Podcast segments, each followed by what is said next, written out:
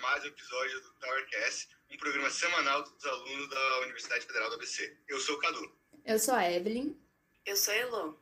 E eu sou o Matheus. No episódio de hoje trataremos sobre a construção do pensamento científico moderno ocidental e seus desdobramentos nas dinâmicas e hierarquias de poder na produção de conhecimento. Gostaria de iniciar com uma citação do intelectual português Boaventura de Souza Santos, em Para Além do Pensamento Abissal, das linhas globais a uma ecologia de saberes.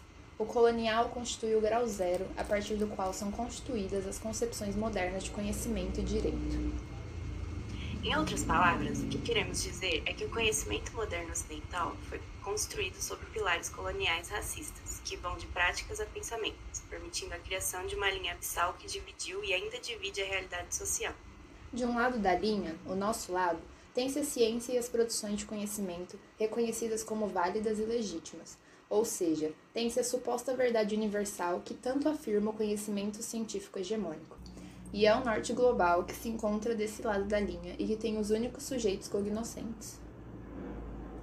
Do outro lado, por sua vez, como diria Boaventura de Souza Santos, não há conhecimento real. Existem crenças, opiniões, magia, idolatria, entendimentos indutivos e subjetivos, que, na, me na melhor das hipóteses, podem se tornar objetos ou matéria-prima de investigações científicas. Daquele lado da linha, portanto, estão os conhecimentos considerados não científicos, os quais são produzidos pelos povos colonizados do sul global. A partir disso, vê-se a configuração de um processo chamado de epistemicídio. Para Sueli Carneiro, o epistemicídio se constituiu e se constitui num dos instrumentos mais eficazes e duradouros da dominação étnica racial, pela negação que empreende da legitimidade do conhecimento produzido pelos grupos dominados e, consequentemente, de seus membros enquanto sujeitos de conhecimento. Desse modo, o epistemicídio, como forma de anulação e desqualificação do conhecimento de povos subjugados e inferiorização intelectual, é um processo que conta com diversas estratégias.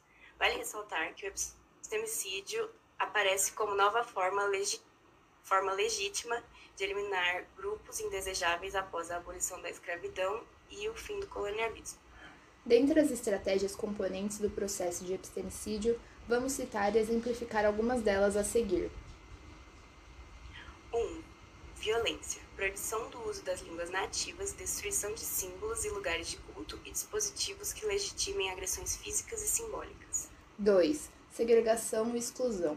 Práticas de discriminação cultural, racial, política, econômica e social.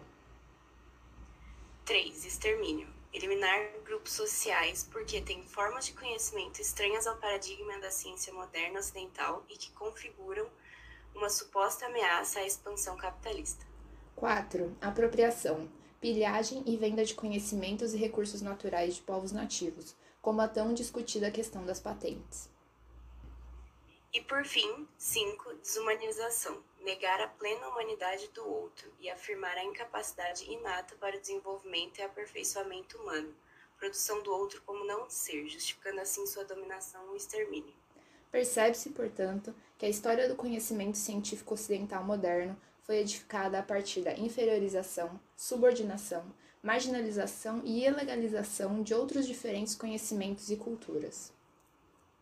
E fica claro assim como a desigualdade e injustiças sociais globais estão intimamente associadas à injustiça cognitiva global, visto que os conhecimentos e culturas considerados inválidos ou desqualificados são produzidos pelos povos historicamente julgados como destituídos de racionalidade e civilização.